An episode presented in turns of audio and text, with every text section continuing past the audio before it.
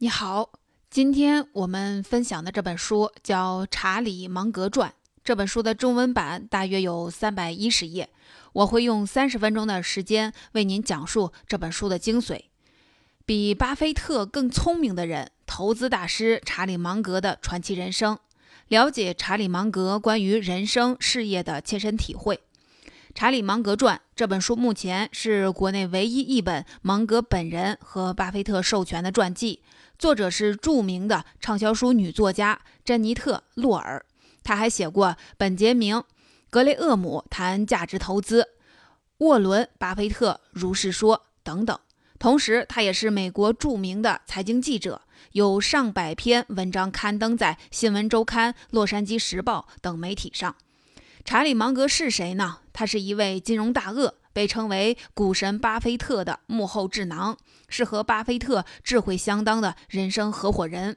和巴菲特不同的是，芒格为人十分低调，他不在意自己是否站在聚光灯下。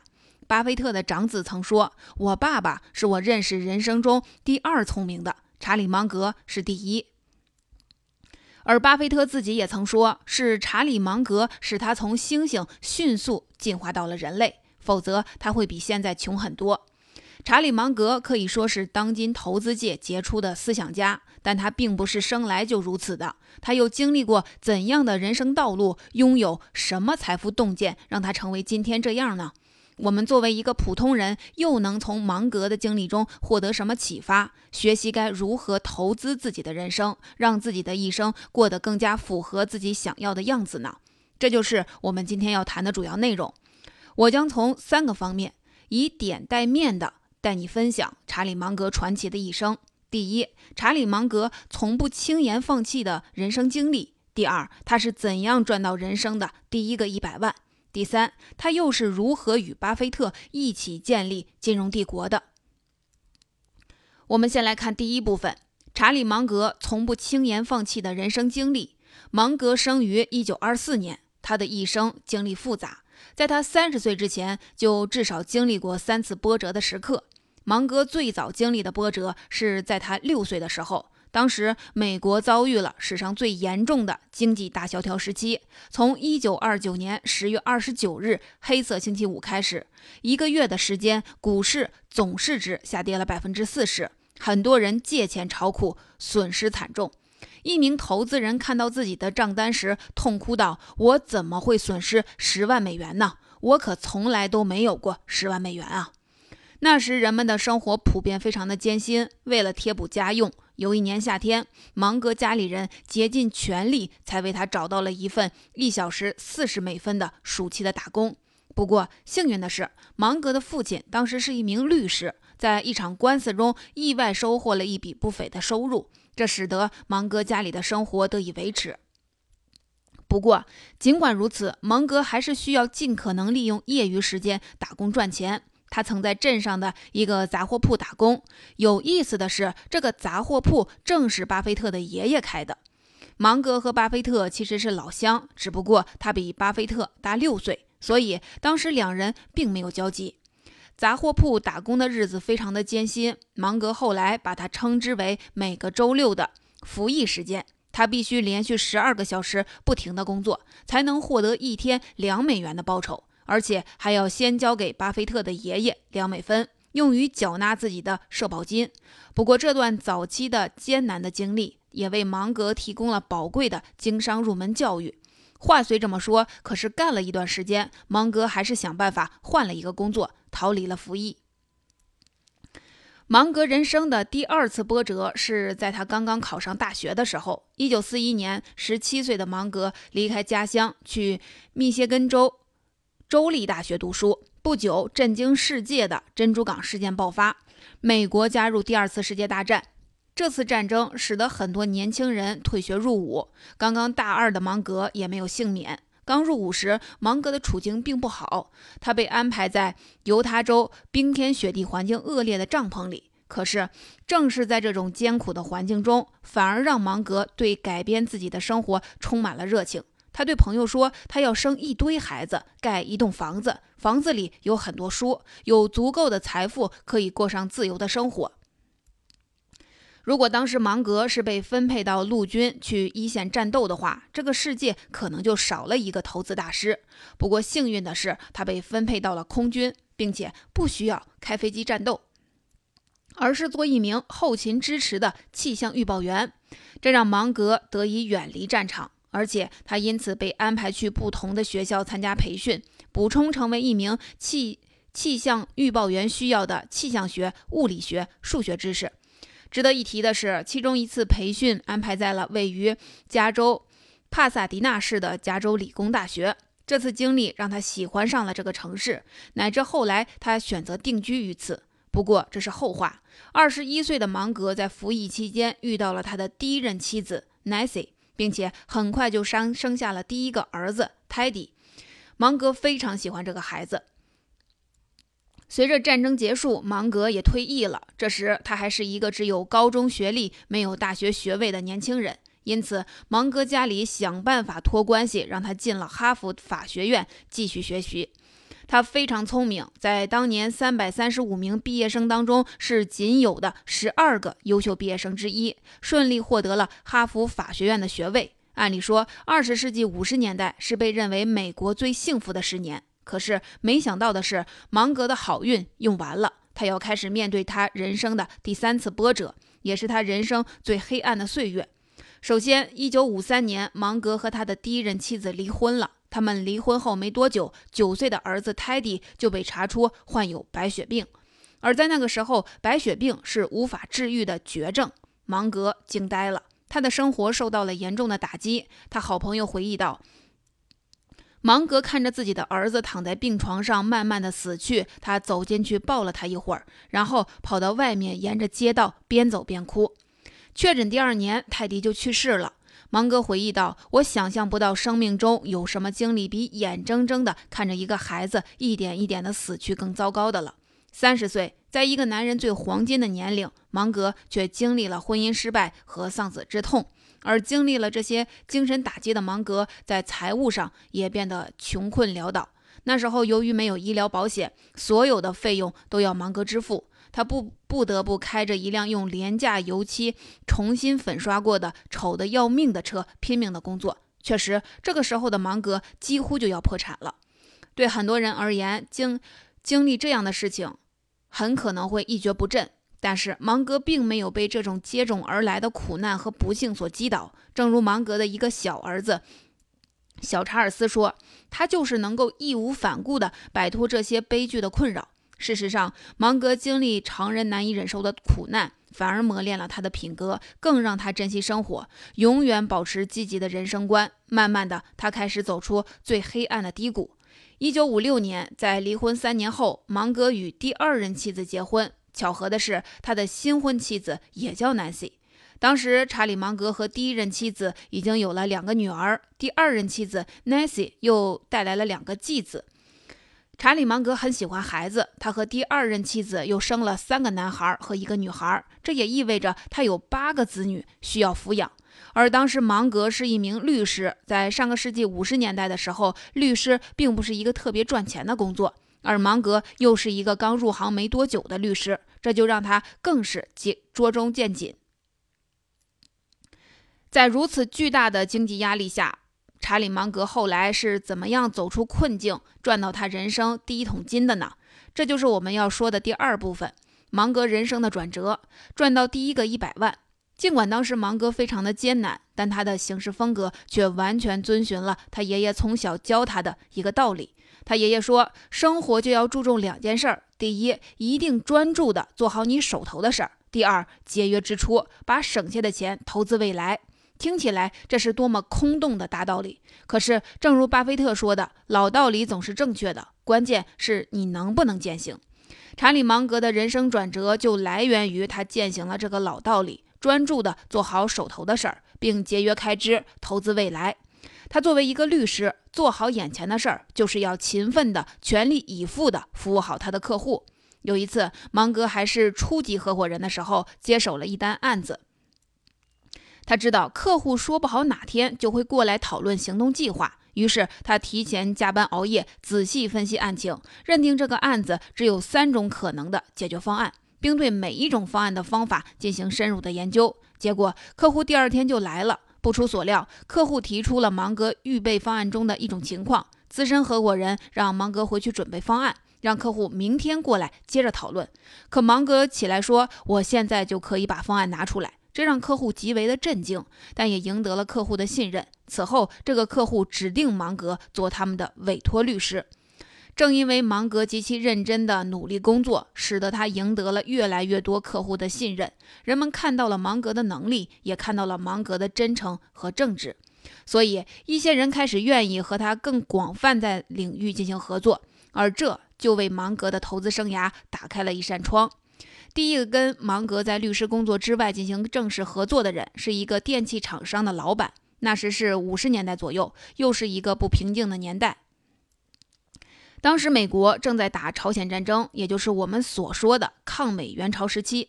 战争时期，美国国内军需物资是非常畅销的，而这个电器公司正是给部队的火箭炮生产变压器，所以销量就很好。这个电器厂商的老板很欣赏芒格，所以他就邀请芒格加入公司，成为股东，让他参与经营这个电器公司。芒格当时正好缺钱，就答应兼职参与工作。这段兼职经历持续了五六年的时间，虽然期间遇到了各种各样的困难，可是五六年之后，他的投入和收益还是很可观的。更重要的是，这次合作真正意义上积累了芒格的第一次经商经验，为他接下来的事业奠定了基础。在电器厂的工作结束之后，芒格的另一个律所客户又邀请他与自己联手进行合作，开始第二桩生意。这个客户名叫布斯，和芒格是同龄人。芒格在帮他处理法律事务的过程中，两人慢慢的就成为了好朋友。有多好呢？布斯的老婆都是芒格介绍的，他们两家人还经常一起出去度假。在布斯的爷爷去世的时候，布斯就找芒格来处理遗嘱相关的问题。在遗产中有一份是南加州理工大学对面的一片空地，布斯他爸觉得这片空地没有什么用处，就准备卖出去。而这时，芒格非常敏锐地认为这块空地很有可能有价值，因为当时六十年代的美国洛杉矶正是人口大量涌入的时期。而加州理工大学所在的帕萨迪纳市，恰恰是洛杉矶郊区的一个大卫星城市，所以芒格认为在这里开发房地产是很有前途的。于是他就建议布斯说：“你应该从你的爸手里把这块土地给买下来，然后把上面那些房子拆掉，自己重建公寓，搞房地产开发。”可是布斯说：“我没搞过房地产开发，完全不了解。如果你真的觉得这个主意很好，那为什么不投钱和我一起做呢？没有你，我做不了这个项目。”芒格听了，笑着说：“我要是连自己的建议都不能实行，岂不是自取其辱？”就这样，他俩各自出资了一半，投入了十万美元，开始开发楼盘。结果不出芒格所料，这个房地产开出了大获全胜。他们投入了十万元，最后收回了五十万美元。尝到甜头的芒格似乎变成了一个房地产开发的老板，紧接着继续开发第二栋、第三栋、第四栋、第五栋楼，而这些房子卖的都很好。通过短短三年时间，芒格就积累了高达一百四十万美元的收入。你要知道，这可不是今天的一百四十万美元，而是上个世纪六十年代的一百四十万美元，那就是一笔巨额的财富。说到这里，你可能觉得芒格就是运气好，赶上了地产开发的疯狂时代。其实并不是，那几年房地产其实有起有落，很多房子销售也不是很好。但是芒格作为一个新手，他很快发现了开发房地产在当时的两个关键秘密。先来看他发现的第一个秘密：芒格在开发第一栋楼后，发现底层的楼房卖得特别快，楼层高的房间卖起来就很慢。因此，他判断人们很喜欢住在一楼，所以他从第一二栋房子开始就坚持不盖高楼了。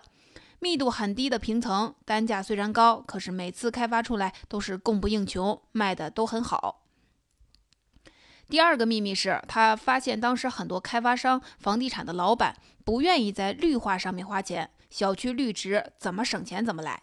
而芒格说，其实郁郁葱葱的绿化是一个核心的卖点，在树木上投入的钱会带来三倍的回报，因为人们总是喜欢那些看起来满目新绿、花草繁茂的地方。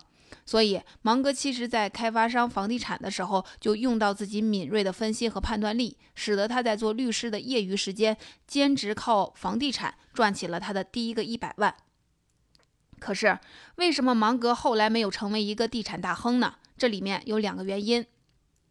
第一，他发现搞房地产开发就少不了借贷，借钱这事儿总是去求人，他觉得特别麻烦。第二，房地产开发工作极其的繁琐，每个细节都很重要，而这种工作全职做都很难，更何况是兼职。如果查理芒格不继续做房地产，他是怎样利用自自己这一百多万的资产，成为后来的金融大鳄的呢？这就又要我们说到第三部分讨论的话题。原来，在芒格开发房地产期间，还认识了一个后来给他带来深深影响的人，那就是巴菲特。不过，巴菲特早在他俩认真正认识之前，就已经对查理芒格有好感了。原来，巴菲特有一个医生朋友叫戴维斯，他也认识芒格。有一天，巴菲特去戴维斯医生家里面推销证券基金，可戴维斯医生虽然没耐心的听他的介绍，可最后却答应投资，这让巴菲特很好奇。戴维斯给出的回答是：“你让我想起了查理芒格。”就这么简单的一句话，让巴菲特对查理芒格这个人充满了好感。戴维斯医生认为芒格是他认识的朋友中非常独特而聪明的人，而巴菲特是他认识的另一个少数独特而又聪明的人。他觉得有必要把两个人介绍认识一下，所以他举办了一个晚宴，既邀请了巴菲特夫妇，也邀请了查理芒格夫妇。结果在那天，巴菲特和查理芒格一见如故，特别投缘，以至于查理芒格拿起茶杯倒水的时候，都要伸起另一只胳膊阻止别人说话，以免打扰他和巴菲特之间的聊天而在这期间，巴菲特一直给查理芒格灌输他的观点：以你的聪明才智，不应当局限于律师的行业，你完全可以通过投资业务更好地发挥你的聪明才智。在巴菲特的多次的建议下，而且芒格通过地产积累的资金也让他有了足够的安全感。芒格终于开始参与证券的投资。不过一开始两个人并不是非常正式的合伙人。用巴菲特的话说，他俩当时的关系是：行情好的时候是初级合伙人，行情不好的时候就变成了资深合伙人了。但是两个人精神上一直都是合伙人，他们常常通电话，甚至写信讨论问题。有时候一封信甚至写了九页，比大多数情人之间的信写的还要长。他们两人在彼此的交流沟通中互相学习成长。不过，两人的通力合作终究要开始。而这个投资合作的业务便是收购蓝筹印花公司。收购蓝筹印花，既为两个人今后的合作奠定了良好的基础，还为后来两个人金融帝国埋下了伏笔。这是怎么回事呢？蓝筹印花这个名字听起来比较奇怪。蓝筹是这个名字公司的名字，印花是它的业务。上世纪五六十年代的美国，在超市、商场和加油站这些零售企业喜欢用礼品券来进行促销。人们买东西花钱后，能够获得相应的礼品券。这些礼品券积攒到一定数量，就能够兑换奖品。少的可以换小孩的玩具、刀叉、文具等等；多了可以换手表、烤箱等价值更高的礼品。最开始，这些礼品券是店家自己发放的。后来，这种促销形式越来越受欢迎，就有了专门发行礼品券的公司，可以在不同的商店通用。这就有点像现在的积分兑换礼物的模式。而蓝筹印花公司就是这样一家礼品券发放公司，它是加州最大的礼品赠券销售公司。一九七零年，蓝筹印花公司因涉嫌垄断市场，被美国司法部裁决要出售百分之五十五的股份。不过，对于这则消息，很多人并不以为意，因为人们认为发放礼品券这种业务是个夕阳行业。随着美国女性逐步从家庭全职主妇进入职场，越来越少的人会攒礼品券兑换一点小礼物了。可查理芒格和巴菲特知道这个消息后，敏锐地意识到这是一个重要的机会。当然，他们也看到了印花业务可能会萧条，但是他们还看到别人没有看到的一个关键价值，那就是蓝筹印花公司背后的备用金。什么是备用金呢？对于商场、超市等商家来讲，为了做促销，他们要从蓝筹印花这里购买大批的礼品券以备用。这就给蓝筹印花公司带来了大量的现金。这笔钱在礼品券兑换之前都是放在蓝筹印花公司的备用金账户上的，可以随意支配，还不用支付利息。而且消费者需要较长时间才能攒到足够数量的印花兑换礼物，或者有人把印花随手塞到抽屉里给忘记了，从不兑换。这些没有兑奖的礼品券奖金积少成多，也就会积累出大量的资金。在一九六八年一年，蓝筹印花公司就有价值六千万美元的礼品券没有兑换。在一九七零年，礼品券的销售收入超过了十二点四亿。没有兑换的礼品券，就算按百分之一算，也有一千二百万。查理芒格和巴菲特看到了这里面的巨大价值，因为这意味着只要他们控制了这家公司，就能拥有充足的备用金作为投资其他业务的资本了。因此，查理芒格和巴菲特开始了一步一步收购蓝筹印花的工作。最终，巴菲特的投资公司比较有钱，收购了蓝筹印花百分之四十五的股份；芒格的投资公司收购了百分之八的股份。他们在收购蓝筹印花公司的时候，正好是蓝筹公司印花业务的顶峰。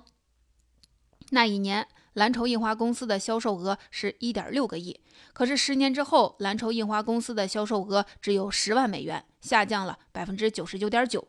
但是他们接手时，蓝筹印花公司的净资产是四千六百万美元。十年之后，他们通过投资各种业务，使得蓝筹印花的净资产变成了一点九五亿美元。这次蓝筹印花投资成为了巴菲特和芒格合作打赢的首个大胜仗。而且这次投资的模式成为了他们公司的一种重要的资本运作模式，也就是通过寻找有备用金的公司来放大他们的投资能力。我们知道，其实，在世界上还有其他公司也是类似的模式，比如说保险公司。保险公司就是先预收你的保费，但你甚至可能永远不会兑换。伯克希尔公司在今天也是世界上最大的保险公司之一，他们在美国收购了大量的保险公司。为什么就是要用像蓝筹印花这样的模式进行资本的扩张和壮大？所以后来他们才用这些钱来投资给他们带来丰厚利润的喜诗糖果、韦斯科金融公司。布法罗新闻集团以及由此后来组成的伯克希尔集团投资了可口可乐、苹果等公司，他们这个独创的模式起到了非常关键的作用。所以，蓝筹印花对于查理芒格而言，是他整个投资历史上的一个重要转折。而他能够在其他人都不看好的一个业务当中，去敏锐地发现真正的投资价值，是他能够取得这个成功的关键。到二零一七年八月份，伯克希尔的股票一股高达了二十二万美元，折合人民币是一百五十万。它是当今这个世界上最有钱、最赚钱的公司之一，也是人类投资金融史上的一个奇迹。说到这里，你可能认为芒格成为今天的金融大鳄，凭借的就是精明的算计和商业的敏感。但是，很可能这些原因只是他成功答案的一面，甚至不是最重要的一面。芒格能够成为金融领域的大师，不仅仅是因为他聪明，更因为他正直、善良、充满良知。芒格从事的股权投资，很多时候并不是简简单单点个鼠标就可以的，他需要亲自参与到很多具体的工作里，与被投资人团队建立默契和信任。如果他只是精明的算计，永远不可能赢得那么多人的支持，建立这个商业的帝国。比如有一年，芒格要收购一个公司，而这个公司是当年创始人的两个姑姑各借了八万美元开办的。后来创始人去世了，可这个公司既没有给两个人利息，也没有归还欠款。当时这个欠条在两位老人手里就相当于是废纸一张。在这种情况下，芒格合伙人就说：“现在咱们就算以低于八万美元的价格买了这个欠条，他们也肯定愿意。”可是芒格却没有按照商人的精明和两位老人谈条件，而是坚持的按照八万美元的原价支付了费用。后来他们收到了这家公司的股权之后，这个合伙人又因为家里需要用钱，想要退出他的股份换成现金。芒格说：“你想要多少？”合伙人想了想说：“二十万美元。”芒格说：“不对，你错了。”合伙人心里就后悔。该死的！因为我自己需要二十万美元，所以就报了这么高的价格。结果芒格说：“你那份儿值三十万美元。”芒格接着说：“你仔细想想，就会同意我的意见，因为你很聪明，而我总是正确的。类似这样的事情在芒格的人生中不计其数。比如后来他投资的所罗门银行因为操纵债券价格被调查的时候，他第一时间站在了公众利益这一方，为给大众投资者找到公平而奔走操劳，即使这将使所罗门银行利润丰厚的债券交易业务毁于一旦，也在所不惜。与此同时，他在心力憔悴之余，还给公司员工打气，鼓励大家努力工作，坚守诚信，恢复信誉。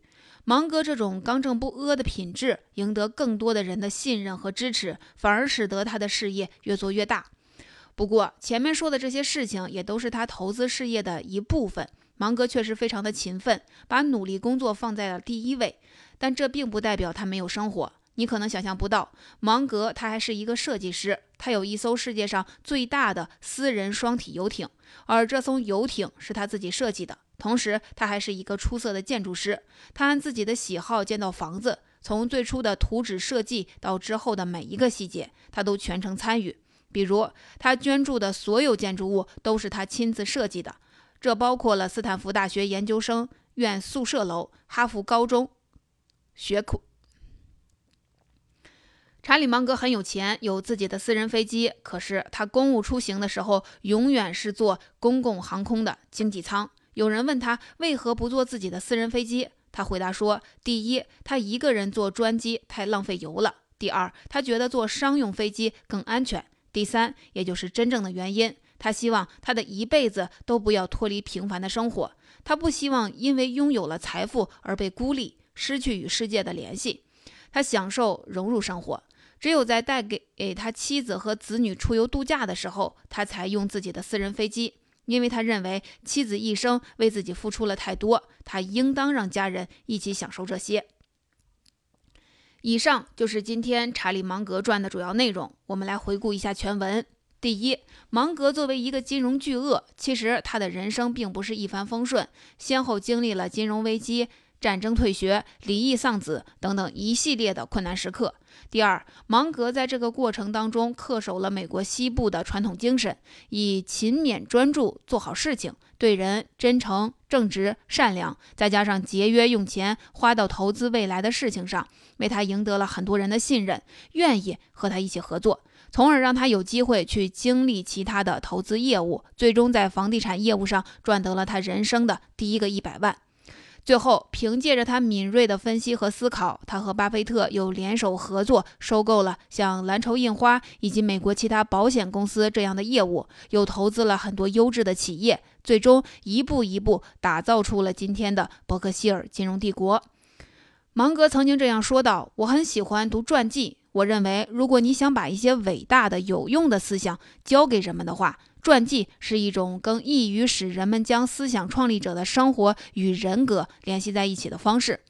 现在轮到这本查理·芒格自己的传记问世了，他向我们展示了一位历经磨难的勇者的智慧、勇气和正直，更让我们明白要努力、真诚、诚信，并投资未来，要让自己配得上自己的梦想与成功。